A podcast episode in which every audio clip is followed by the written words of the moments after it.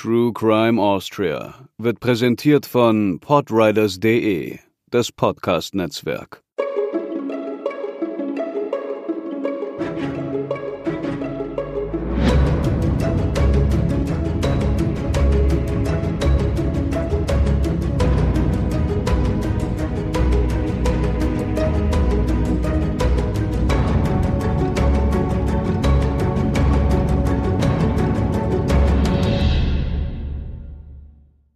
Hallo liebe Hörerinnen und Hörer und herzlich willkommen zur 13. Episode von True Crime Austria.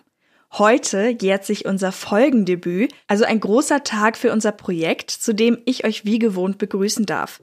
Mein Name ist Katharina und mir gegenüber hört ihr wie immer Hubertus. Hallo. Ich weiß noch, wie wir letztes Jahr saßen und fix und fertig waren, weil wir über mehrere gefühlte Monate den Schokoladenkönig recherchiert hatten und das in einer Ausführlichkeit und mit derartig vielen Gängen in Bibliotheken und hin und her, dass wir dachten, okay, wenn das jetzt jede Folge so weitergeht, dann, na, dann gute Nacht für das Projekt. Aber schön, dass wir zumindest dieses Recherchelevel beibehalten konnten und trotzdem es geschafft haben, einmal pro Monat etwas herauszubringen. Ja, wir sind noch da. Sagt das nicht so, als wäre das was Besonderes. Oder was Außergewöhnliches. Es war zwar überhaupt nicht geplant, aber wir können euch tatsächlich ein paar ganz besondere Hintergrundinfos mitbringen. Und zwar zu unserer letzten Folge Die Frau in Gold. Wir waren dann nämlich näher dran, als wir selber wussten. Aber da gebe ich das Wort direkt mal an Hubertus weiter. Also zu meiner Verteidigung, ich habe es wirklich nicht auf dem Schirm gehabt. Ich kannte natürlich die Geschichte und die Geschichte ist folgende. Wir haben die Folge rausgebracht und natürlich hören sich das unsere Eltern auch an oder zumindest tun sie so. Nein, mein Papa hört sich das alles an. Auf jeden Fall sagt meine Mutter mir, ah, lustig, ihr habt die Frau in Gold aufgenommen, das ist doch diese Geschichte von den Bloch Bauers. Weißt du nicht eh, damals in Vancouver. Meine Mutter kommt aus Vancouver, ist dort geboren, damals war unsere oder ihre die Familie dort. Und sie hatten eine andere Familie, mit der sie sehr gut befreundet waren. Man hat sich ausgetauscht, war immer mal hier, mal dort. Die Kinder haben aufeinander aufgepasst, die Älteren auf die Jüngeren. Und diese Familie, das waren die Bloch-Bauers. Diejenigen von denen aus, aus Wien emigrierten oder geflohenen, die nach Kanada gegangen sind. Das heißt, es gibt tatsächlich eine sehr direkte Verbindung zwischen diesen beiden Familien, die auch untereinander dann geheiratet haben, zumindest über eine Ecke, die mir überhaupt nicht bewusst war, als wir im Sommer den Film gesehen haben, im Sommer letzten Jahres 2020, und meinten, spannend, die Frau in Gold, da machen wir eine Folge drüber. Ich, ich kannte noch die Geschichte, damals in Vancouver. Mir war aber überhaupt nicht mehr im Kopf, dass das die Bloch Bauers waren. Und dementsprechend hat meine Mutter das lustig an ihre Geschwister weitergeschickt. Und seitdem werden Katharina und ich bombardiert mit Nachrichten meines erweiterten Familienkreises, die mich mit Nachrichten versorgen und die, die schicken mir Fotos und Bilder und Zitate und Stories und wollen sich darüber auslassen, wie lustig diese Verbindung doch war und was sie da nicht alles zu erzählen hätten. Und mittlerweile sammeln sich hier die, die Dokumente, die Zeitzeugnisse von den Blochbauers in, in Kanada. Zusammen mit meiner Familie. Irgendwelche kruden Familienfotos, die euch, wenn das nicht die Blochbauers wären, genau gar nicht interessieren würden. Und da gab es auch noch einige nette Anekdoten und Geschehnisse, die aber, würde ich sagen, die heben wir uns auf. Die werden wir nicht an dieser Stelle erzählen, sondern die sind für den Premium-Feed und für unsere Bonusfolge. Also vielen Dank an die Familie von Hubertus, die sehr, sehr fleißig ist und jetzt das ausbügelt, was und, Hubertus schlichtweg vergessen hat. Ja, und endlich mal den Podcast hört. Ja, ich meine, man muss sie ja unter, unter vorgehaltenen. Familienverhältnissen dazu zwingen, dass sie endlich mal dieses Produkt konsumieren. Ja, das ist auch nicht ganz wahr. Wir haben schon brave Familien auch. naja, auf jeden Fall sehr lustig, dass es da tatsächlich eine Verbindung gibt, die, ich sag's nochmal, äh, mir überhaupt nicht bewusst war. Sonst hätten wir die Folge vielleicht auch nicht oder relativ sicher nicht genommen. Wenn wir, wenn wir vorher gewusst hätten, da gibt es eine Verbindung, hätte ich mir, glaube ich, wesentlich schwerer damit getan, diese Folge rüberzubringen. Aber so ist sie aus Unwissenheit meinerseits heraus ausgesprochen objektiv. Und ich freue mich sehr, dass wir die Folge gemacht haben, weil ich da rückblickend schon stolz drauf bin. Also ich finde diese, diesen Blickwinkel, den hatten wir so bisher auch noch nicht drin. Mhm. Ich, mir hat die auch Spaß gemacht. Und wenn wir schon wieder bei der Folge dabei sind, können wir auch nochmal ein Dankeschön an euch ausrichten. Wir haben ja eine kleine Debatte aufgeworfen das letzte Mal, als es darum ging, was Schulen zum Anschluss Österreichs so vermitteln und wie intensiv das auch im Unterricht behandelt wird. Da waren tatsächlich einige Rückmeldungen dabei, sehr diverse. Einige, die sagen da, ja, ich habe noch gelernt, dass Österreich eingenommen wurde, bis zu unser Lehrer war da sehr hinterher und die haben uns alles um den Zweiten Weltkrieg sehr ausführlich behandelt und erzählt. Also es gab da wirklich beide, beide Pole, das Leugnende und das Aufklärende. Und das war natürlich spannend zu hören, dass ihr das eben auch noch irgendwie mitbekommen habt. Und offensichtlich haben viele ein Bedürfnis, das auch nochmal zu erzählen, wie das in ihrer Schulzeit war. Das finden wir ganz spannend. Wichtig, dass dieses Thema immer noch eine Relevanz hat und heutzutage auch noch diesen wichtigen Stellenwert einnimmt, den es einnehmen muss. Wir haben ja auch bewusst danach gefragt, damit niemand das Gefühl bekommt, wir würden dahingehend irgendwas voraussetzen. Natürlich sind Lehrpläne unterschiedlich und Lehrkräfte verhalten sich anders, aber ich denke, so direkt darf man an der Stelle auch sein. Es obliegt natürlich den Lehrenden, die richtigen Informationen zu vermitteln. Ja, das nennt man Bildungsauftrag, also ganz explizit, ja.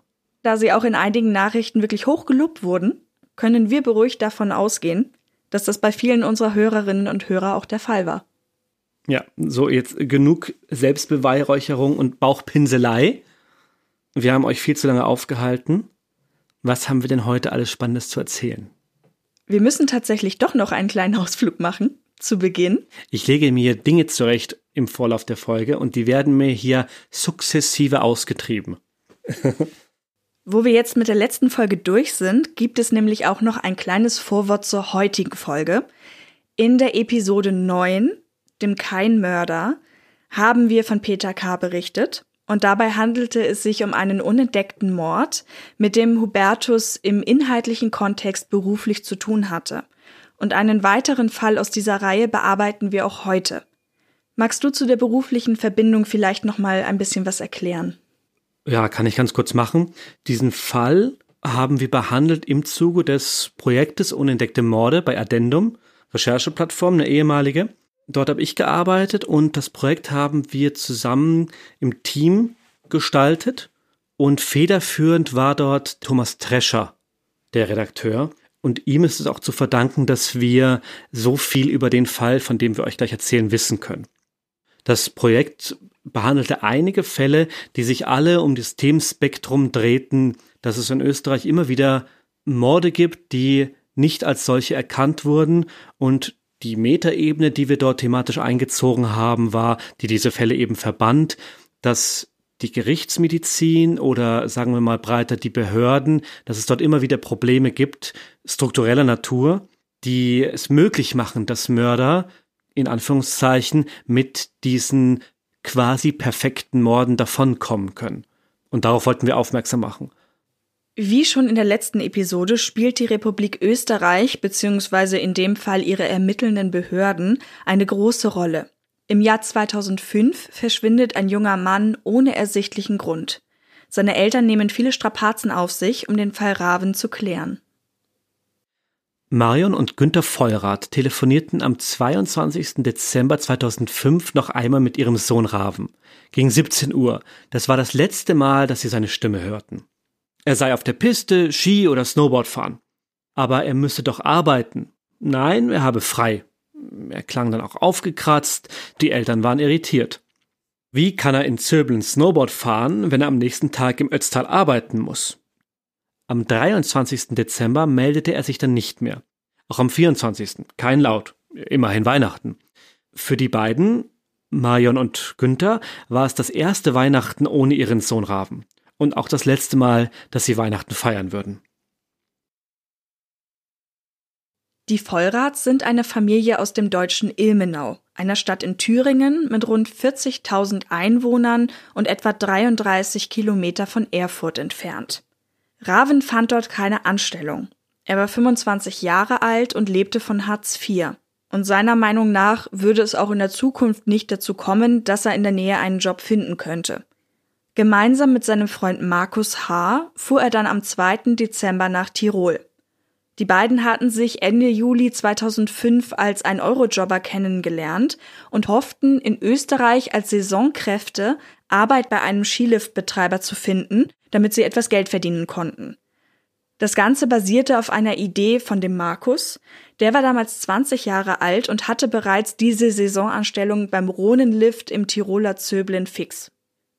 Zöblen ist ein 200-Seelen-Ort direkt bei den Liften im Tannheimer Tal im Nordwesten Tirols, zwei Autostunden von Innsbruck entfernt. Er war im letzten Jahr schon einmal dort gewesen und Raven hoffte nun dort ebenfalls einen Job zu bekommen. Das klappte zwar nicht, allerdings konnte er als Hausmeister im Ort Hochsölden beim Hotel Sonne, nochmal 130 Kilometer weiter, eine Arbeit finden. Besonders seine Mutter Marion machte es stolz, dass Rave nun wirklich einen eigenständigen Job hatte. Er war stets das Nesthäkchen bei den Vollrats gewesen. Seine große Schwester war acht Jahre älter. Doch vor allem den Vater plagten parallel auch Zweifel. Er war sich unsicher darüber, dass sein Sohn nach Tirol gehen wollte. Er sollte doch vielleicht erstmal das neue Jahr abwarten, vielleicht ergebe sich doch noch etwas in der Nähe. Und nun meldete sich der Sohn von einem auf den anderen Tag nicht mehr. Raven hatte ein besonders inniges Verhältnis zu seiner Mutter. Sie telefonierten jeden Tag, oft auch mehrmals. Daher kam es den Eltern umso merkwürdiger vor, als sich Raven am 23.12. nicht mehr meldete. Und an Weihnachten war das natürlich noch ungewöhnlicher. Als am 25. und 26. noch immer nichts von Raven zu hören war, wollten die Vollrats bei der Polizei in Ilmenau eine Vermisstenanzeige aufgeben. Dort wurden sie allerdings abgewiesen, ihr Sohn sei 25 und damit volljährig und der dürfe machen, was er wolle. Telefonisch versuchten die Eltern über die Behörden in Tirol, Ravens Auto, einen blauen Opel Corsa mit silbernen Treibels, suchen zu lassen. Der war auf die Mutter zugelassen. Es stellte sich heraus, dass der Wagen verlassen und unverschlossen auf dem Parkplatz der Zöbler Ronenlifte stand. Von dort hatte sich Raven zuletzt gemeldet. Marion erfuhr, dass die Polizei das Auto nicht sicherstellen oder sonst wie aktiv werden würde, also ließen die Vollrats den Opel Corsa durch den ADAC nach Eu-Mittelberg im bayerischen Allgäu überführen. Am 30. Dezember sichteten sie das Auto dort. Ihnen fiel die Unordnung auf, die gar nicht zu Raven und seiner Liebe zu dem Auto passte. Kleidungsstücke lagen zerstreut umher, das Weihnachtspaket der Familie war durchwühlt, dabei war auch eine Zeitung vom 23.12. Im Auto lagen unangetastet Ravens Portemonnaie mit Führerschein, Personalausweis, Sozialversicherungs- und EC-Karte, außerdem sein Handy, Gegenstände, die man ja nicht einfach grundlos zurücklässt. Abends fuhren Günther und Marion weiter nach Österreich. Sie wollten ihren Sohn vor Ort suchen und noch einmal eine Vermisstenanzeige aufgeben, beziehungsweise es noch einmal versuchen. Am 21. Dezember hatte sich Raven offenbar mit seiner Chefin im Hotel Sonne gestritten, wobei sie später sagen würde, dass es gar kein richtiger Streit, kein direkter Streit war. Sie habe ihm nur etwas lauter gesagt, er solle doch etwas schneller arbeiten. Und da sei er dann gegangen. So oder so hatte er seine Sachen gepackt und war früh am nächsten Morgen zu seinem Kumpel Markus nach Zöblen gefahren. Der wohnte gemeinsam mit seiner Mutter, Gabriele S., in einer Unterkunft im Gebäude der Talstation. In dem Zimmer durfte auch Raven eine Klappmatratze aufstellen und war ab dann dort. In Österreich angekommen, kam für seine Eltern schnell die Ernüchterung. Genau wie in Ilmenau argumentierte man damit, dass Raven 25 sei, damit volljährig und der könne schon auf sich aufpassen. Kurzum, die Polizei interessierte sich nicht wirklich für den Fall. Vielleicht wäre Raven ja auf einer Berghütte und hätte es sich mit einem Mädchen gemütlich gemacht über die Feiertage. Marion und Günther erschien das nicht plausibel. Kurze Notiz an dieser Stelle. Wir werden euch diesmal wieder O-Töne einspielen, die in dem Fall aus benanntem unentdecktem Mordeprojekt von Addendum entnommen sind. Ravens Vater Günther erinnert sich an den ersten Kontakt mit der Polizei in Tirol. Wir sind zum ersten Mal 2005 äh, am 30. Dezember hier runtergefahren nach Tirol, äh, ins Dannheimer Tal, an die Polizeidienststelle und wollten einfach äh, wissen, was mit unserem Sohn ist, wo er ist. Er war ja immerhin schon eine Woche vermisst. Ne? Was die Eltern allein schon nach den Funden im Auto verunsicherte, war, dass Raven ja überhaupt nichts Wichtiges dabei hatte. Er hatte sein Handy nicht da, er hatte die ganzen Unterlagen nicht da und Marion Vollrath fragte auch, wo soll er denn hin ohne seine Dokumente? Und daraufhin soll ein Polizist geantwortet haben, Papiere kann man sich besorgen. Und das war auch alles, was Günther und Marion an dem Tag erfuhren. Also suchten sie nach weiteren Hinweisen. Sie fragten zum Beispiel den Chef des benachbarten Gasthauses und zeigten ihm auch ein Bild ihres Sohnes. Einen Abend hätte der Chef vor Weihnachten einen Streit aus dem Lifthaus, das nur 50 Meter entfernt war, gehört, wo Raven mit den anderen beiden lebte, also mit Markus H. und seiner Mutter. Gegen 5 Uhr morgens sei dann ein Auto weggefahren. Auch die Frau des Wirtes bestätigte, einen Streit gehört zu haben. Der Chef des Rohnenliftes konnte den Eltern leider auch nicht weiterhelfen. Er erzählte ihnen, letztlich habe er Raven dann doch noch eingestellt, nachdem er ihn ja erst abgelehnt hatte, weil er am 22. Dezember nochmals nach einem Job gefragt hatte und über die Feiertage sei immer viel zu tun. Da könnte man eine helfende Hand gut gebrauchen. Doch zu seiner Schicht am 24. Dezember kam er dann nicht. Ravens Freund Markus H. meinte, Raven hätte am Morgen des 24. Dezember noch in der Nacht seine Sachen zusammengepackt. Als sein Wecker zur Schicht um 6 Uhr läutete, war er bereits weg. Die Eltern sollten sich aber nicht sorgen, er sei sicher mit einem Mädchen losgezogen, einer gewissen Helena. Und seither hätte auch er nichts mehr von ihm gehört. Das mit dem Wagen, der die ganze Zeit am Lift stand, sei zwar komisch, aber sicher habe sie ihn einfach mit ihrem Wagen abgeholt. Sein Waschzeug hätte er allerdings in der gemeinsamen Unterkunft gelassen. Und das ist natürlich schon mal ein seltsamer Punkt, wenn man bedenkt, dass er eventuell eine Bekanntschaft geschlossen hat, also quasi ein Date ausgemacht hat. Und wir wissen ja auch schon, dass andere wichtige Gegenstände im Auto gefunden wurden. Die Vollrats inspizierten dann noch die spärliche Unterkunft, in der Ravin wohl zuletzt mit Markus H. und seiner Mutter gelebt hatte. Leider verliefen auch weitere Ideen im Sande und am 2. Jänner mussten Marion und Günther ohne ihren Sohn zurück nach Deutschland fahren. Die Zeit lief dahin, ohne dass es neue Ergebnisse gab. Die Eltern meldeten sich immer wieder beim LKA in Innsbruck, also dem Landeskriminalamt. Es dauerte aber zunehmend länger, bis die Akte gefunden wurde, sprich bis jemand Auskunft erteilte. Doch offenbar dämmerte auch den Polizeibeamten langsam, dass Raven wohl nicht auf einer Hütte war. Man lud den Vater Günther Vollrath zum Verhör ob sie gestritten hätten, ob ihm denn wirklich gar nichts aufgefallen wäre, irgendwas müsse doch vorgefallen sein. Aber Günther hatte keinen Anhaltspunkt für die Beamten. Da dachte ich endgültig, dass ich im falschen Film bin, sagte er. Ebenfalls erst sechs Wochen später, am 15. Februar, wurde auch Markus H. vernommen. Er wiederholte hier seine Geschichte von dem Mädchen, dieser Helena oder Elena, mit der Raven verschwunden sei. Am 22. Dezember kam Raven vom Hotel Sonne zurück.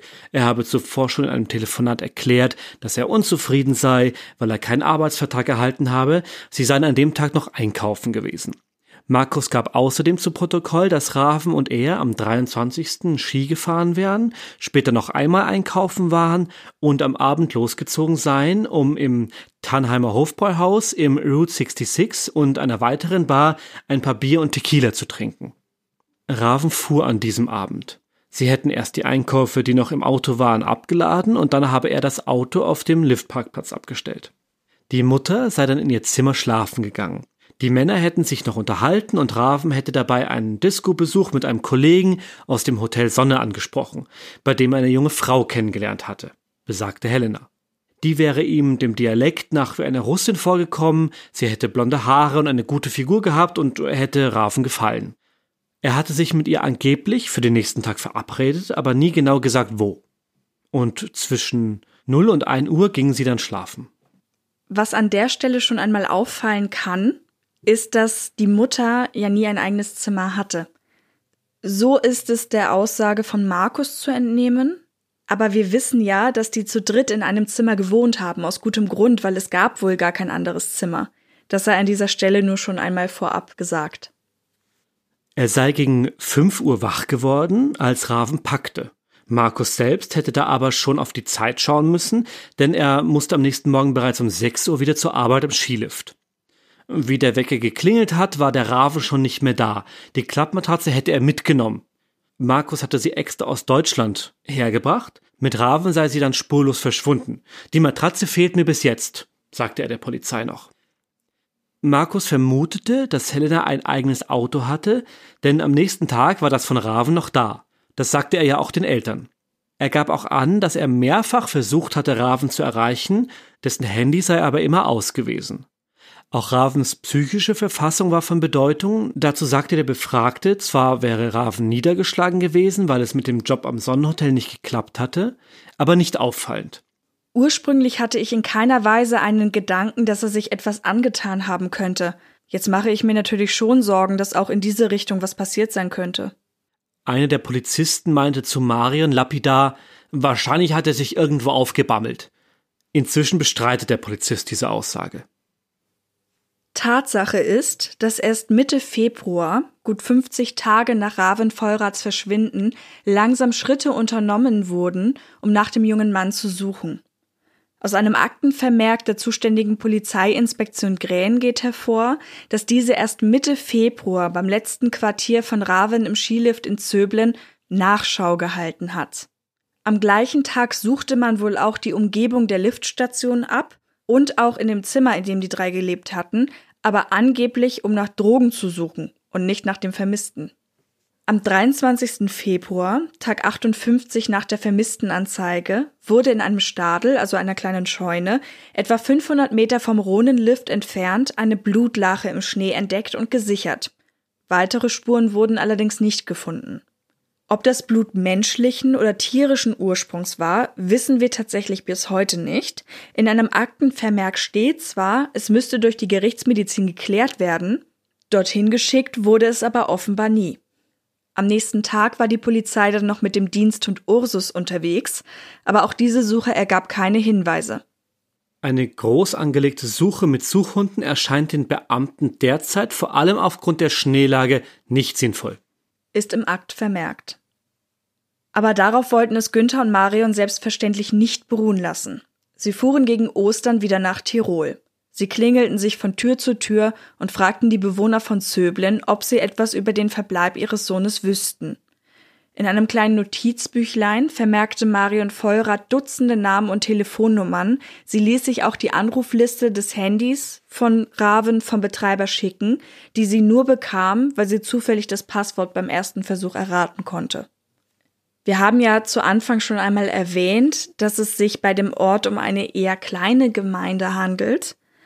Und offenbar blieb den dort Lebenden nicht verborgen, dass da irgendwas vor sich ging. Sie waren ganz offenbar nicht damit zufrieden, was sich in dem Ort abspielte. Und das bekamen dann leider auch die Vollrats zu spüren. Sie wollten zum Beispiel im Ort Vermisstenplakate aufhängen und diese wurden dann hinter ihrem Rücken wieder heruntergerissen. Man war also sichtlich bemüht, die Eltern aus dem Skiort rauszukriegen, was natürlich einen wirklich bitteren Beigeschmack hat, wenn man sich überlegt, was da gerade eigentlich passiert und warum sie dort sind. Eine Begegnung traf Marion besonders. Am Hauptplatz von Zöblen blieb eine Frau mit ihrem Fahrrad stehen und sagte nur einen Satz zu ihr. Sie erfahren hier gar nichts. Ich kann mir vorstellen, dass das ein richtiger Schlag ins Gesicht ist, wenn man sich mal in die Situation hineindenkt. Mhm. Es gingen Monate ins Land, ohne dass die Vollrats mehr über den Verbleib von Raven erfahren konnten. Der junge Mann blieb spurlos verschwunden. Und die Polizei in Tirol hatte auf die Nachfragen stets keine Antworten. Erst im Sommer 2006 gab es Neuigkeiten. Am Nachmittag des 10. Juni gingen zwei deutsche Wanderer, ein Ehepaar aus Jülich, auf der Strecke vom deutschen Oberjoch ins österreichische Schattwald entlang einer Straße spazieren. Das ist rund zwei Kilometer von Ravens letztem Wohnort entfernt. In einem ausgetrockneten Bachbett an einer schmalen Unterführung der Straße entdeckten die beiden eine Leiche. Erst hätte es entsetzlich gestunken, dann erst hätten sie den Leichnam gesehen, eingehüllt in einen dunklen Schwarm Fliegen. Die beiden Deutschen informierten die Polizei. Der Notruf ging um 16.50 Uhr ein. Aber selbst jetzt, wo offensichtlich ein toter menschlicher Körper vor den Beamten lag, verhielten die sich erstaunlich passiv. Weder wurde der Fundort abgesichert noch abgesperrt. Im Nachbarort Schattwald war gerade Feuerwehrfest und vielleicht, das ist jetzt eine böswillige Unterstellung von mir, wollte sich niemand beim Feiern stören lassen. Als Todesursache wurde von dem herbeigerufenen Arzt Tod durch Erfrieren festgestellt. Das ist der eigentliche Skandal, erzählte Günter Vollrath. Er, vermutlich der Arzt, hat den Polizisten gefragt, was soll ich auf den Totenschein schreiben? Ach, schreib drauf, Tod durch Erfrieren. Also es ist eigentlich unglaublich. Er war gar nicht berechtigt, so eine Äußerung zu machen. War aber so, und so ist das sofort in eine andere Schiene gelaufen. Am 12. Juni erfuhren dann auch die Vollrats vom Leichenfund. Man bräuchte eine DNA-Probe von ihnen, um die Identität der Leiche mit der Ravens abgleichen zu können.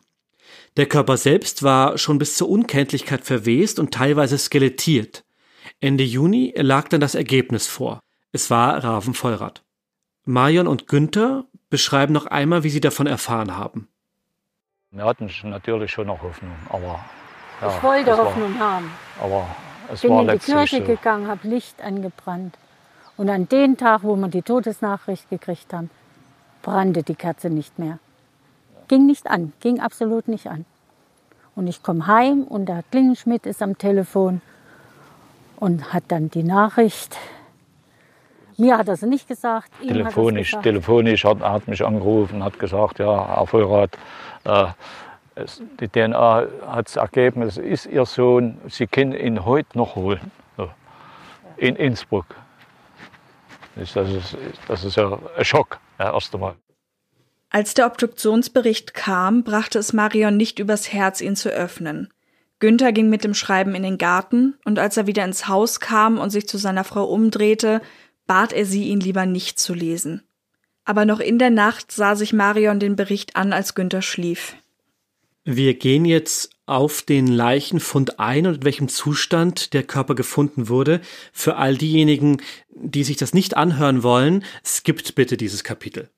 Wir setzen wie immer sehr detaillierte Kapitelmarken, dass ihr nicht zu viel verpasst, aber wenn ihr auf solche Themen sensibler reagiert, dann skippt es an dieser Stelle besser. Nur als Beschreibung, warum wir das machen. Wir erwähnen das deshalb so detailliert, weil es im folgenden Prozess noch eine wichtige Rolle spielen wird, dass die Todesursache, zumindest wie man jetzt in diesem Fall annahm, nicht eindeutig festzustellen war. Zumindest glaubte man das. Im Bericht des Gerichtsmediziners Walter Rabel liest es sich wie folgt. Es handelt sich um eine teilweise skelettierte Leiche, die Weichteile am Becken sind teilweise in Verflüssigung begriffen, reichlich Maden befallen. In der Umgebung des Kopfes auch einige Käfer angetragen. Offenbar fand man einige Kleidung des Verstorbenen bei ihm, eine Socke, eine lange gerippte Unterhose, ein ärmelloses Unterleibchen, dann ein weiteres Leibchen mit Nike-Zeichen und eine schwarze Hose. Es war noch schwarzes Haar zu finden, deutlich weiß meliert und eine Körpergröße von etwa 1,76 Meter nachzuweisen. Der Brustkorb ist, soweit jetzt beurteilbar, weitgehend intakt. Im Brustinnenraum reichlich Fremdmaterial mit blattartigen Antragungen, auch ein Stein- und Holzanteile. Die Brustorgane sind nicht mehr vorhanden. Wie Hubertus eben schon erwähnt hat, blieb die Todesursache nach der Obduktion erstmal unklar. Am Kopf waren keine Einblutungen zu sehen, das Kehlkopfskelett und das Zungenbein fehlten für eine Beurteilung des Halses. Und was den Brust- und Bauchbereich anging, war immer wieder von Tierfraß die Rede. Die eigentliche Todesursache konnte bei dem gegebenen Erhaltungszustand der Leiche nicht mehr festgestellt werden. Schädelbrüche oder Einblutungen in den Schädelinnenraum konnten nicht befundet werden. Bei den Untersuchungen konnten außerdem keine Knochenbrüche festgestellt werden, die zu Lebzeiten entstanden sein könnten. Durch die toxikologische Untersuchung der Oberschenkelmuskulatur ließ sich ein Alkoholwert von 0,8 Promille nachweisen, wobei zur Vorsicht aufgerufen wurde, da Bakterien nach dem Tod sowohl Alkohol abbauen als auch produzieren können. Für die Polizei reichte das aus. Als kleine Anmerkung, wir haben hier zwei Versionen vorliegen. Die eine, wie sie auch im beispielsweise Magazin Stern Crime zitiert wird, lautet wie folgt. Nach hier vorortiger Erfahrung ist es am wahrscheinlichsten, dass Raven Vollrath, warum auch immer, die Unterkunft in Zöblin in den frühen Morgenstunden des 24. Dezember 2005 verlassen hatte. Vermutlich, weil er irgendwo schlafen wollte, nahm er auch die Matratze mit. Dann dürfte er zu Fuß auf der Bundesstraße Richtung Deutschland gegangen sein. Die von der Unterkunft circa 2,4 Kilometer entfernte Brücke ist zu Fuß gut erreichbar.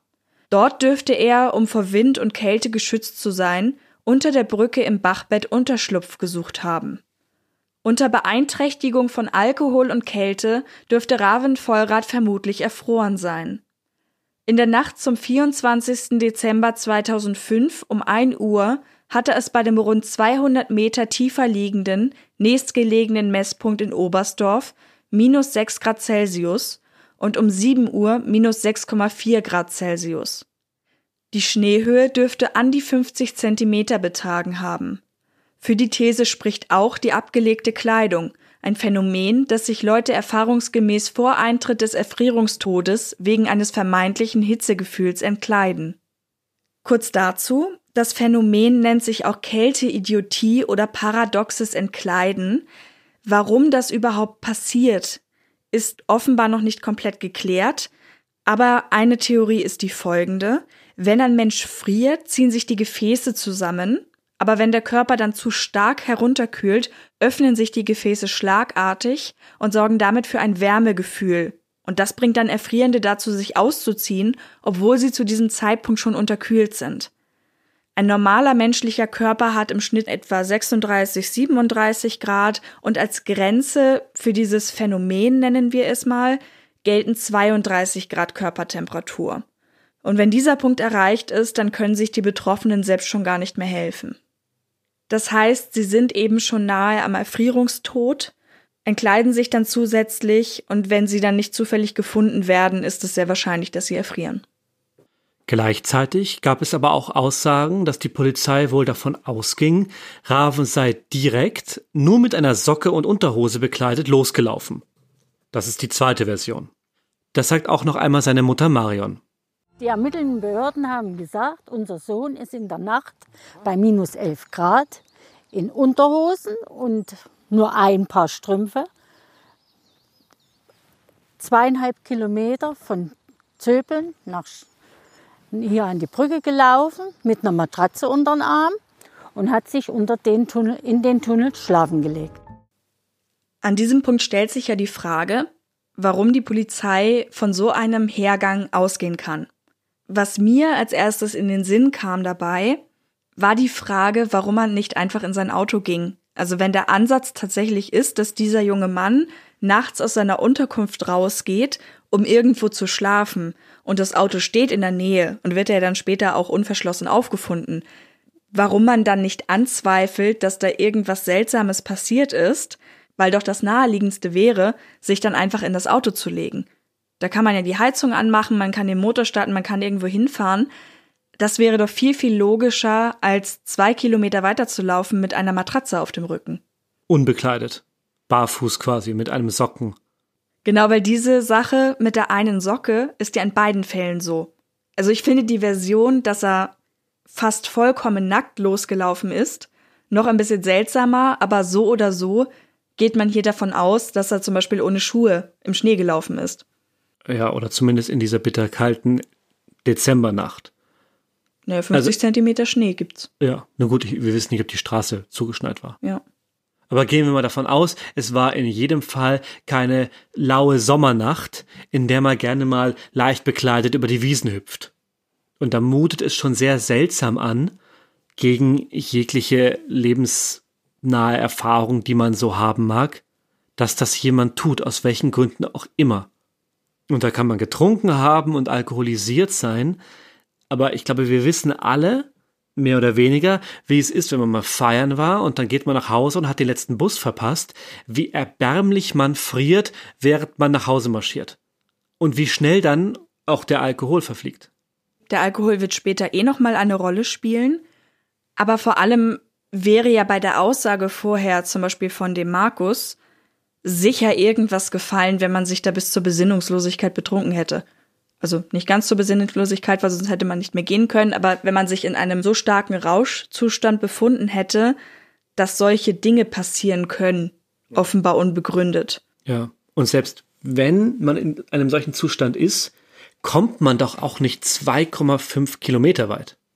Mit einer Matratze. So oder so, es mutet zumindest sehr ungewöhnlich an, das sei an dieser Stelle einmal festgehalten. Ravens Beerdigung fand am 15. Juli 2006 unter großer Anteilnahme statt. Die Eltern fuhren später wieder nach Österreich, um ein Kreuz an der Fundstelle aufzustellen. Und die Polizisten hat das wohl sehr irritiert. Sie weigerten sich zunächst, den Eltern die Fundstelle zu zeigen. Die Vollrats machten dann auf der Polizeistation so lange Druck, bis die Polizeibeamten sie dann doch dorthin führten. Einer der Polizisten sagte den Vollrats, Seien Sie froh, dass wir ihn gefunden haben. Andere werden nie gefunden. Beim nächsten Gewitterguss wäre das Häufchen Knochen auch noch weggespült worden. Und diese Aussage bestritt er dann im Nachhinein. Vor Ort führte ein Polizist aus, wie Raven gefunden wurde. Er lag etwa zehn Meter von der Brücke entfernt, im ausgetrockneten Bachbett auf dem Rücken, Arme an den Körper gepresst, Beine verdreht. Die Ermittler schlossen den Fall am 19. September 2006. Man vermutete kein Fremdverschulden. Die Eltern aber waren überzeugt, dass Raven nicht selbst dorthin gegangen war, um sich so hinzulegen, ohne Kleidung, aber mit einer Matratze unter dem Arm. Vielleicht fiel hier der erste Verdacht auf die, die Raven eventuell das letzte Mal gesehen hatten, Markus und dessen Mutter.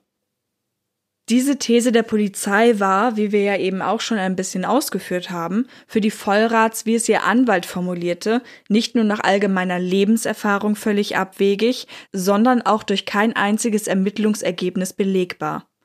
Nachdem die Ermittlungen eingestellt worden waren, hatten die Vollrats eine Dienstaufsichtsbeschwerde eingereicht, aber die hatte nur die Bemerkung der Innsbrucker Staatsanwaltschaft zur Folge, dass sich die Vollrats anscheinend nicht mit dem Ableben ihres Sohnes und insbesondere damit, dass seine letzten Stunden nicht aufgeklärt werden können, abgefunden hätten. Günther und Marion ermittelten dann wiederum auf eigene Faust, monatelang und waren dafür auch um die 20 Mal in Tirol. Sie wollten so viel wie möglich erfahren, einfach nochmal mit Leuten sprechen, vielleicht würde sich ja doch nochmal jemand verplappern oder so etwas. Und dadurch erfuhren sie auch zum Beispiel, dass Mitte Mai 2006 eine Flurreinigung stattgefunden hatte. Dabei wurde dann die vermisste Matratze gefunden, ebenso auch eine Steppdecke bzw. Daunendecke und ein Teppich. Ravens Leiche allerdings nicht, und die Gegenstände wurden dann auch einfach entsorgt, weil man ja auch gar nicht wusste, dass es sich dabei um Beweismittel handeln würde. Beziehungsweise weil die Polizei ja nicht ermittelte. Also man hätte es wissen können. Jemand von der Gemeinde, der im Winter um die Lifte herum den Schnee räumte, konnte ihnen sagen, dass das Auto von Raven offenbar um das Verschwinden herum bewegt wurde, am Morgen des 24. Dezember stand es noch vor dem Gasthaus Pflegelmühle, wo es auch immer gestanden hatte, gefunden wurde es dann ja aber bei den Liften. Die Stimmung der dort Ansässigen wurde immer feindseliger, und die Vollrats wohnten daher mittlerweile auch außerhalb des Ortes, wenn sie recherchierten. Mit dem Anwalt Christoph Rühlmann und dem Journalisten Soran Dobritsch fanden die Eltern zwei Leute, die ihnen glaubten, dass Raven nicht so gestorben war, wie es die Polizei darstellte. Durch die Hilfe der beiden und eine ORF-Themensendung erreichten sie im Sommer 2007 gemeinsam eine Wiederaufnahme der Ermittlungen. Es ging dabei um die bereits genannten Details, dass Raven wohl kaum bei der Kälte mit der Matratze losgelaufen wäre, dass zum Beispiel das Gegenstück der Socke, die bei Raven gefunden wurde, im Auto lag, dass Markus ausgesagt hatte, seine Mutter hätte im Nebenzimmer geschlafen, dabei sei da nur ein Maschinenraum. Außerdem wurde die Frau bis zu diesem Zeitpunkt noch nicht einmal vernommen. Das heißt, eine wichtige Zeugin, die vielleicht zu den letzten gehörte, die Raven je gesehen hatten, war einfach mal ignoriert worden. Das ist mir auch unbegreiflich. Wie man das nicht der guten Ordnung halber wenigstens abhandelt. Wir haben an einigen Stellen gefunden, dass der Markus dazu wohl gesagt hat, die Mutter wäre im Krankenhaus, die könnte man gerade gar nicht vernehmen.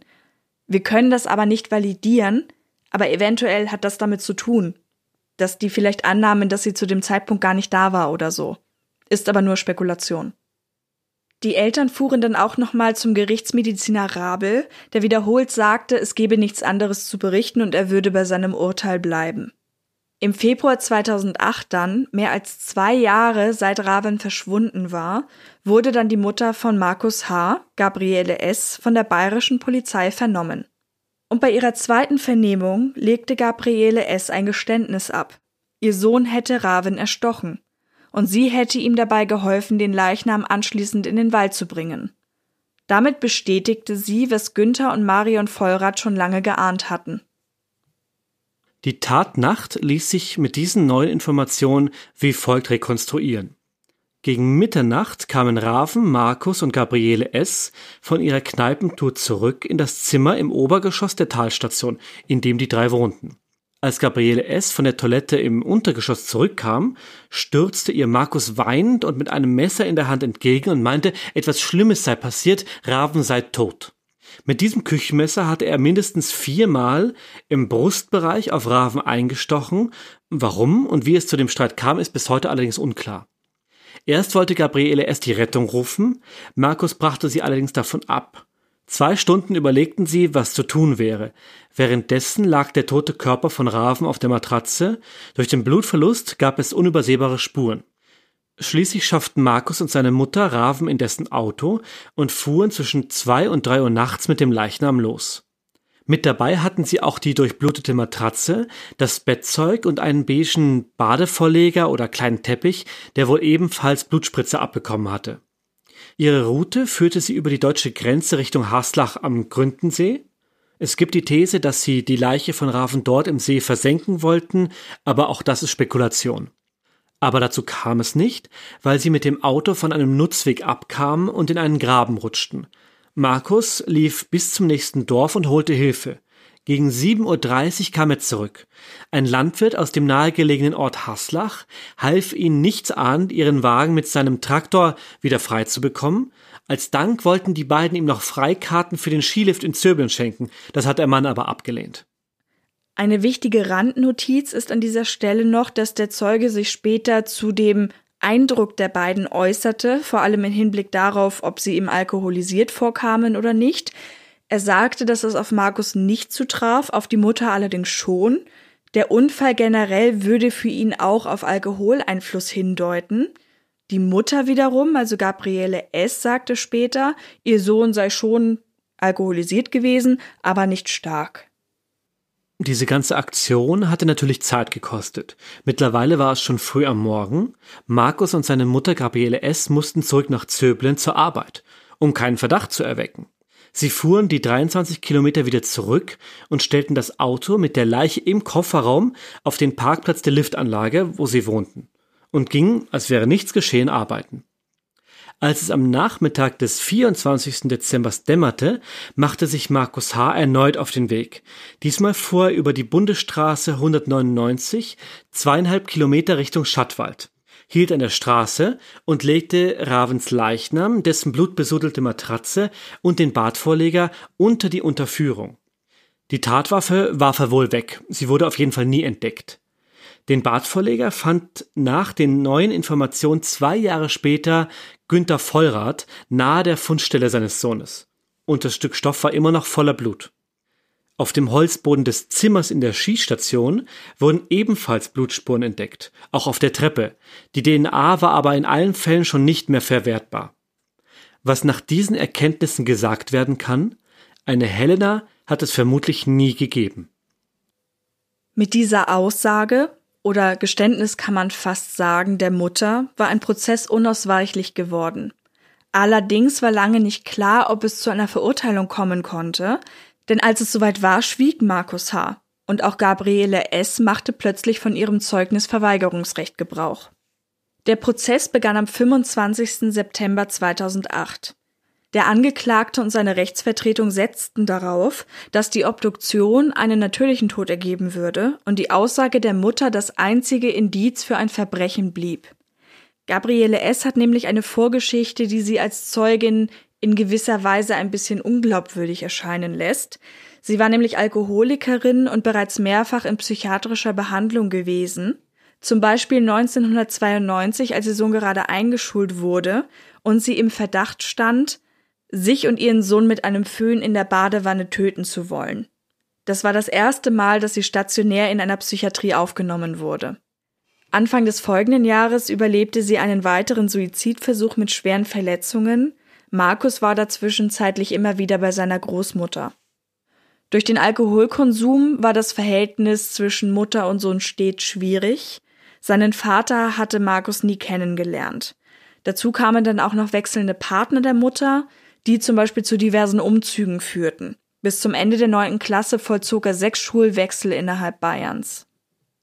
Markus brach dann in weiterer Folge zwei Lehren ab und war wegen geringfügiger Delikte im Konflikt mit dem Gesetz. Das waren zum Beispiel Verstoß gegen das Betäubungsmittelgesetz, Trunkenheit am Steuer, vorsätzliches Fahren ohne Fahrerlaubnis und Diebstahl. Ab November 2004 arbeitete er erstmals bei dem Ronen-Lift und nach Saisonende landete er dann in dem 1-Euro-Job, bei dem er Raven Vollrath kennenlernte. Gabriele S. sagte aus, nach der Tat hätte sie mit ihrem Sohn über den Vorfall gesprochen, er habe ihr aber nie erklären können, warum er es getan hat. Sie vereinbarten dann auch, niemandem von der Sache zu erzählen, sprachen ab und an aber darüber, Dabei war nie von einem Angriff Ravens oder Notwehr die Rede. Das Ereignis hätte sie allerdings aus der Bahn geworfen und sie begab sich im September 2006 wieder in psychologische Behandlung. Anfang 2007 soll sie einer Mitarbeiterin einer sozialen Betreuungsstelle erzählt haben, dass ihr Sohn zu Weihnachten in Österreich einen Kumpel getötet habe. Im Krankenhaus wurde ihr eine schizoaffektive Störung diagnostiziert, Kurz zusammengefasst, ein akuter psychotischer Zustand, der sowohl Symptome aus dem bipolaren, manisch-depressiven Bereich als auch aus dem schizophrenen Krankheitsbild enthalten kann. Ihrer Meinung nach hat die Tat indirekt damit zu tun. Sie habe Markus auch gesagt, dass er ihr Leben versaut habe. Zusammen kamen an diesem Punkt also zum einen das Schweigen des Verdächtigen, dazu die mangelnde Glaubwürdigkeit der Hauptbelastungszeugin, wenn man so will, die fehlenden Ermittlungen und dass bei der Obduktion keine Todesursache festgestellt werden konnte. All das war natürlich schlecht für die Klagenden. Der Indizienprozess stand insgesamt auf wackeligen Beinen. Ein Freispruch war durchaus möglich, wie Anwalt Rühlmann auch am fünften Prozesstag offiziell zugetragen wurde. Um dem entgegenzuwirken und weil die Vollrats davon überzeugt waren, dass ihr Sohn nicht einfach erfroren war, beantragten sie eine Exhumierung, um die Knochen mit einem CT-Scan untersuchen zu lassen. Dazu hatte ihnen auch der Kriminalbiologe Mark Bennecke geraten. Mark Bennecke ist sicher vielen von euch ein Begriff, ein deutscher Kriminalbiologe und Entomologe, also Entomologie ist die Insektenkunde. Und ein Fall wie dieser ist natürlich für ihn oder für das, was er so tut, ein sehr gutes Beispiel. Und Mark Bennecke hat da offenbar auch die Vollrats begleitet, aber dann die Untersuchungen an der Leiche nicht selbst durchgeführt. Günther konnte es zunächst nicht übers Herz bringen, bei der Exhumierung dabei zu sein. Marion wollte alleine gehen. Sie wollte ihrem Sohn so nahe wie möglich sein, obwohl ihr Anwalt und der Bestatter ihr davon abgeraten hatten. Wie sich Marion dabei fühlte, beschreibt sie hier auch noch einmal. Die Polizei hat zu uns gesagt, wir können dabei sein bei der Exhumierung für mich stand es fest, ich will meinen Sohn so nah wie möglich sein in diesem Moment. Am liebsten hätte ich ihn eingepackt und mit nach Hause genommen. Aber ja, ich habe auch, ich habe nichts weiter wahrgenommen, gar nichts. Warum ihn der Bestatter abgeraten hatte, wurde dann auch deutlich. Raven war pietätlos beerdigt worden. Kein Zinkeinsatz, keine Decke, kein Kissen, nichts. Sogar der Bestatter hat uns beschissen, meinten die Vollrats. Unser Anwalt hat gesagt, wir sollen ihn verklagen, aber wir hatten nicht mehr die Kraft dafür. Letztendlich aber war die Exhumierung die richtige Entscheidung. Das Ergebnis der Obduktion der Gerichtsmedizin in Jena wies den Tod durch Erstechen nach, erkennbar an Stichverletzungen am Brustbein zwischen dritter und vierter Rippe links. An der sechsten rechts und an der siebten linken Rippe wurden weitere Knochenverletzungen entdeckt. Bei der Gerichtsverhandlung erklärte die Rechtsmedizinerin Ricarda Arnold, dass die Verletzungen auf ein spitz zulaufendes Messer mit glattem Schliff hindeuten würden. Sie führte weiters nachvollziehbar aus, dass diese Verletzungen an den Knochen des Leichnams des Raven Vollrath perimortal, also vor seinem Tod, zugefügt wurden und nicht länger, das heißt im Bereich von Wochen oder Monaten überlebt wurden. Das kann man erkennen, weil diese Wunden dann nicht verheilen. Man findet also keine Hautschichten oder Zusammenwüchse bei den Knochen, die auf einen Heilungsprozess hindeuten. Dass diese Verletzungen durch Tierfraß, die Bergung oder die Obduktion entstanden sein könnten, schloss sie ohne jeden Zweifel aus. Da die drei nachweisbaren Messerstiche für sich nicht tödlich waren, musste Markus mindestens viermal zugestochen haben, vermutlich mit einem Treffer auf lebenswichtige Organe wie Lunge oder Herz. Die Einstiche waren sogar auf dem Foto des T-Shirts zu sehen, das Raven zum Zeitpunkt des Todes getragen hatte. Das T-Shirt war allerdings nach dem ersten Gutachten von der Innsbrucker Gerichtsmedizin verbrannt worden. Wir haben noch ein Foto davon, das wir euch in unseren Galerien auf Social Media zeigen werden. Eine weitere Sachverständige fügte hinzu, dass mindestens bedingter Tötungsvorsatz bestanden haben muss, da die Kraft, mit der die Stiche zugefügt wurden, dazu geeignet war, eine tödliche Verletzung zuzufügen. Der beauftragte Gerichtsmediziner aus Österreich, Walter Rabel, nunmehr übrigens Präsident der Gerichtsmedizin, hatte beides übersehen. Von seiner Seite gab es nie ein Einlenken in dieser Sache. Bei der Abwägung der Umstände kam auch das Thema Kneipentour auf. Das wurde aber nicht weiter berücksichtigt, da der als Zeuge geladene Landwirt, wie wir ja wissen, ausgesagt hatte, dass Markus ihm nüchtern erschien. Und wenn wir uns nochmal die Situation vergegenwärtigen, wie wir sie jetzt rekonstruieren konnten, scheint mir das doch als Beleg etwas gering. Markus und Raven waren unterwegs, haben getrunken, ein paar Bier, ein Tequila und waren dann, was hieß es, um 12 Uhr ungefähr, also Mitternacht wieder zu Hause in dieser Wohnung. Und dann kam es relativ unmittelbar danach zum Streit, zum Konflikt, wie auch immer. Markus ersticht Raven. Dann, sagte ja die Mutter aus, überlegen sie zwei Stunden lang, was sie tun sollen, fahren dann Dutzende Kilometer in der Gegend herum, also auch nicht ein paar Minuten, sondern einige, einige Zeit, kurbeln sich mit dem Auto in den Graben. Allein der, der Akt der Tötung war ja schon ein, ein Moment, in dem wahnsinnig viel Adrenalin im Spiel gewesen sein muss bei Markus. Also alles Momente, wo eine gewisse Nüchternheit eingekehrt sein kann. Also ist es doch ganz, oder ist es doch sehr nachvollziehbar, dass dieser Landwirt einen vergleichsweise nüchternen Markus gegenüber hat. Diese Alkoholgeschichte ist ja auf beide Seiten betrachtet wichtig. Bei Raven ging es ja darum, ob er eventuell betrunken losgelaufen sein konnte. Bei dem Markus ging es sicherlich auch darum, herauszufinden, ob er zum Beispiel so betrunken war, dass er gar nicht wusste, was er tat. Ich gehe mal davon aus, dass das deswegen wichtig war. Ja. Jetzt ist es ja aber so, dass diese drei, die da an dem Abend unterwegs waren, gar nicht ewig viel getrunken haben. Also egal um was es in diesem Fall zu dem Zeitpunkt gerade geht, ich persönlich denke nicht, dass die fünf Bier und der eine Tequila zu einer dieser Aktionen geführt haben könnten. Beziehungsweise, und das ist ja die Diskrepanz, die mich an dieser Stelle so erstaunt, dass die Aussage des Landwirtes für so wichtig befunden wird, obwohl er Markus Stunden später trifft. Und in diesen Stunden ist auch wahnsinnig viel passiert. Ich kann mir wirklich vorstellen, dass das aus den Fragen resultiert. Im Sinne von, Sie waren ja abends los, vielleicht haben Sie doch ein bisschen mehr getrunken, Herr Zeuge, wie sehen Sie das denn? Kam Ihnen dieser Herr betrunken vor? So würde ich mir das da zusammenreimen. Weil ich denke auch, wie gesagt, dass eben die Menge gar nicht ausreichte für das, was da abgefragt wird. Wir haben das mal einfach nebenbei gerade in so einen Promille-Rechner eingetippt, ohne jetzt zu wissen, wie die Konstitution der Leute war und so weiter. Aber angenommen, wir hätten hier einen Mann mit 80 Kilo Körpergewicht und einer Größe von 1,70 und wir haben eine Zeitspanne von 20 bis 0 Uhr. 20 Uhr wissen wir nicht genau, wir wissen aber, dass sie gegen 0 Uhr zurückgekommen sind. Also, dass da auf jeden Fall das Trinken vorbei war. Dann wird uns hier ausgeschmissen, wie gesagt, einfach nur mal als Annäherungswert damit wir wissen, in welcher, in welchem Bereich wir uns hier bewegen, ein Promille-Ergebnis von 1,23 mit der Angabe, dass man etwa 8,5 Stunden benötigt, um wieder auf 0,0 zu kommen.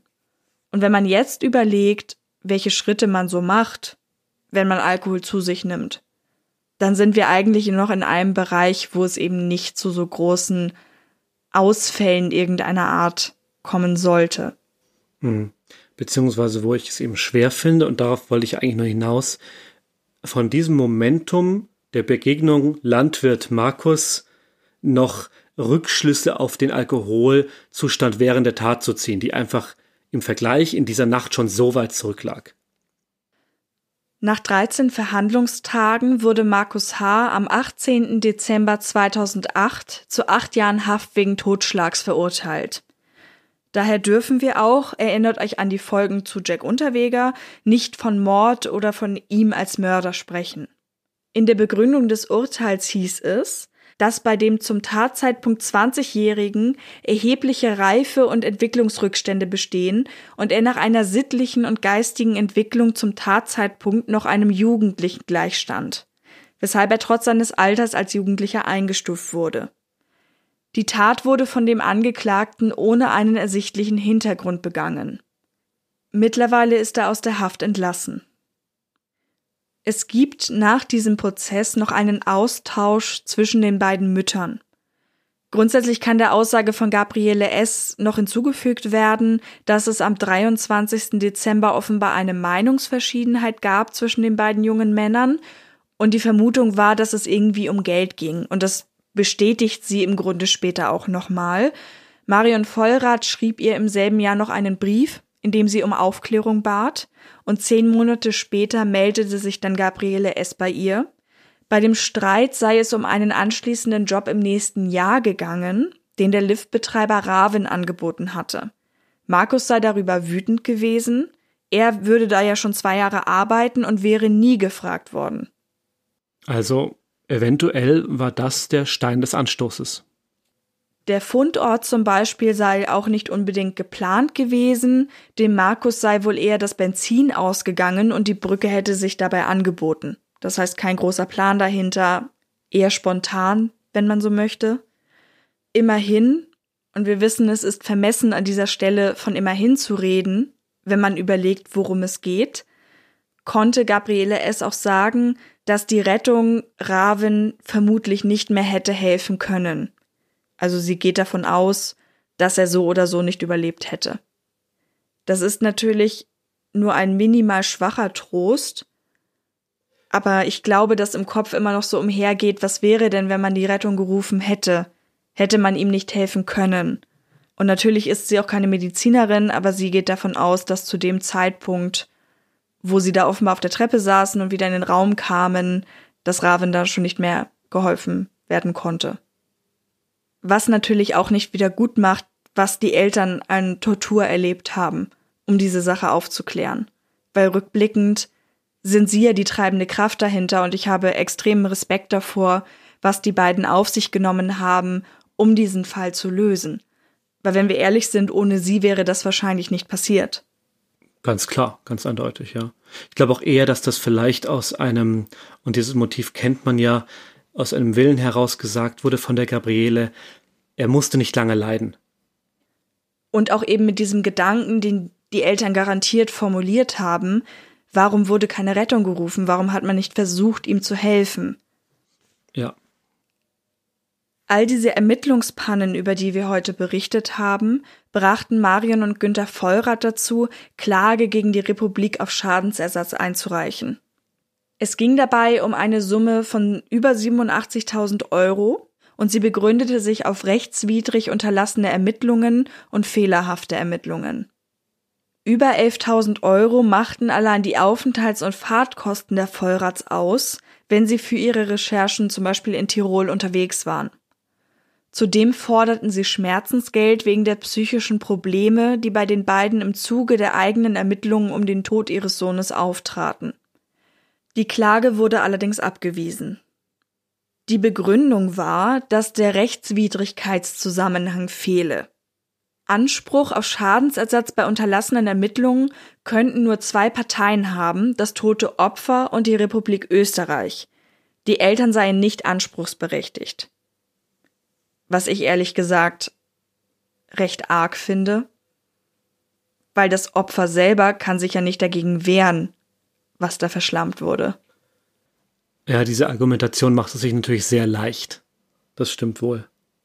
Es sei daher ein Amtshaftungsanspruch der Erstbeklagten zu verneinen, so dass sich ein Eingehen darauf, ob die konkreten Ermittlungen tatsächlich fehlerhaft oder nicht ausreichend gewesen seien, erübrige. Es sei also egal, ob die Ermittlungen mangelhaft waren oder nicht. Zudem hatten die Vollrats ja bereits 2006 eine Dienstaufsichtsbeschwerde eingereicht, in der sie ihre Vorwürfe formuliert hatten. Deshalb sei die Sache bereits verjährt. Und diese Begründung, die muss man wirklich mal sacken lassen, wenn man sich in die Situation der Vollrats versetzt. Mit diesem Schicksal, ihren Verlust und, und die Jahre die sie dafür eingestanden waren, dass das anerkannt wird, dann das so abgebügelt zu bekommen, da verstehe ich ihren Frust.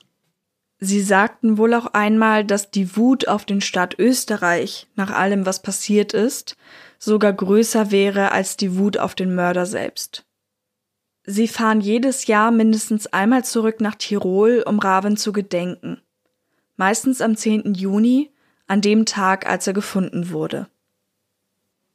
Das tun sie auch, um dafür zu sorgen, dass dieser Fall nicht in Vergessenheit gerät. Sie wollen damit auch ein Stück weit darauf aufmerksam machen, dass so etwas passieren kann, dass so etwas ganz normalen Menschen passieren kann und dann, dass es da wichtig ist, dass man sich auf den, den Staat verlassen kann. Das ist mittlerweile gewachsen durch die Erfahrung, die sie gemacht haben, eine wichtige Intention der Vollrats. Und das verstehe ich auch sehr gut. Und ich finde es aller Ehren wert. Und das ist auch der Grund, weswegen wir und vor allem der, der Thomas, der Thomas Trescher, mit ihnen so tolles Material zusammenstellen konnte und sie sich vor allem da, dazu bereit erklärt haben, was absolut nicht selbstverständlich ist, damit eben dieser Fall nicht vergessen wird. Deswegen waren wir mit ihnen in Tirol und haben mit ihnen die Fundstelle besucht und diesen ganzen Leidensweg von Raven in dieser Nacht noch einmal nachverfolgt. Was sehr beeindruckend war. Genau, so das Team von damals, jetzt nicht wir als True Crime Austria. Genau, genau. Aber sehr tapfer, wirklich. Also, da kann man, glaube ich, wirklich nur seinen Respekt aussprechen. Wir haben es gerade schon kurz gesagt. Was alles dahinter steckt, seelisch, jetzt gar nicht mal unbedingt auf die Geldmittel, die dann am Ende gesagt wurden, eingehend, aber das spielt natürlich auch eine Rolle.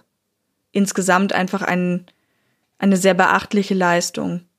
Und auch wenn wir jetzt vielleicht ein eingedenk der Begebenheiten der Folge negatives Bild der Behörden in Österreich gezeichnet haben, das ist natürlich nicht pauschal. Es gibt tolle Polizeibeamte, tolle Gerichtsmediziner, die ihren Job ernst nehmen, die ihn mit sehr viel Respekt vor den Toten, vor den Opfern ausüben. Aber es gibt eben auch immer wieder Menschen, die dort aus welchen Gründen auch immer nicht die Leistung erbringen, die nötig wäre. Und da muss man natürlich auch dazu sagen, gerade bei diesem ersten Gutachten, was da drin stand, ist ja per se gar nicht unschlüssig was daran, wir sind ja alle Menschen. Wir können durchaus Fehler machen, auch in unserer Profession. Was an der Sache das größte Problem war, ist natürlich nicht einsehen zu wollen, dass es da eventuell einen Fehler gab. Ja, da geht es natürlich auch viel um Reputation. Wir wissen, in Österreich ist das eine Sache. Überall sonst auch, ich weiß. Und ich nehme mal an, auch viel um Schadensersatzminderung alles, was du an Fehlern eingestehst, ist ja de jure doch klagbar. Also das mache ich jetzt nicht der Person in erster Linie zum Vorwurf, sondern dem System. Wenn sich die Person nicht zu Fehlern bekennen darf, weil sie fürchten muss, dann bis ans Ende der Laufbahn mit Klagen eingedeckt zu werden und es kein systematisches Vehikel gibt, was das auffängt, was es möglich macht, dass man Fälle evaluieren kann, dann stimmt was im System nicht. Das ist ja auch etwas, das wir mit dem Herrn Gerald Bachinger besprochen haben, dem Patientenanwalt, mit dem wir über die Leinzer Todesengel geredet haben. Da haben wir das ganze Interview ja auch nochmal für unsere Unterstützerinnen und Unterstützer hochgeladen, weil er eben auch sagt, es gibt einfach in einem so autoritär aufgebauten System wie zum Beispiel einem Krankenhaus. Genau, der Gerald Bachinger meint das Gesundheitswesen in dem Fall. Genau, oder eben auch, es ging ja auch bei Lions um Krankenhäuser an sich, dass es da einfach blinde Flecken gibt und dass natürlich eine Fehlerkultur dabei ganz wichtig ist. Und in dem Fall denke ich auch vermuten zu können, dass es natürlich generell wie bei einer Aussage, also bei einem Bekenntnis ist, wenn man dann gesagt hätte, ja, es tut mir furchtbar leid, es ist da was schiefgegangen, ich sehe das ein, hm, dann wäre das sicher mildernd betrachtet worden. Ja. Also ich glaube, jetzt gab es ja auch eine Klage, die dann aber auch nicht zustande kam bezüglich der Gerichtsmedizin. Ja, genau, die, die wurde abgewiesen. Also was wir sagen wollen, brecht jetzt nicht komplett mit eurem Vertrauen in die österreichischen Rechtssysteme, aber es schadet natürlich nicht, und das geht jetzt in Richtung Rechtssysteme oder die Menschen, die dort Entscheidungsträger sind, das Ganze einmal kritisch zu hinterfragen. Das wäre von Zeit zu Zeit vielleicht ganz angebracht. Wir hoffen auf jeden Fall, dass wir mit dieser Folge dazu beitragen können, dass der Fall nicht in Vergessenheit gerät. Und jetzt kommen wir noch einmal zu unserem gewohnten Ausklang. Wir haben ja unter anderem ein Bild angesprochen in der Folge. Und generell, wenn ihr sehen möchtet, was es zu den Fällen so gibt, auch das bereiten wir auf Social Media nochmal extra auf, dann folgt uns doch am besten auf Instagram oder Facebook als True Crime Austria oder bei Twitter aus Mangelanzeichen als True Crime AT. Und wenn ihr auch zu denen gehören wollt, die uns unterstützen, die dann die regulären Folgen im Early Access bekommen und so oft wir es schaffen, auch Bonusmaterial von Fällen oder auch besondere Folgen, die wir uns dafür ausdenken, dann schaut gerne einmal in die Show Notes oder auf unserer Website vorbei. Da findet ihr in der Seitenspalte Links zu Patreon und Steady, den Unterstützerplattformen, auf denen wir aktiv sind. Oder ihr könnt uns auch gerne über PayPal, das ist dann ebenfalls in den Shownotes verlinkt, einen kleinen Beitrag für unsere Arbeit hier zukommen lassen. Das würde uns sehr freuen. Damit verabschieden wir uns zum 13. Mal von euch heute. Bis zum nächsten Mal. Tschüss. Tschüss.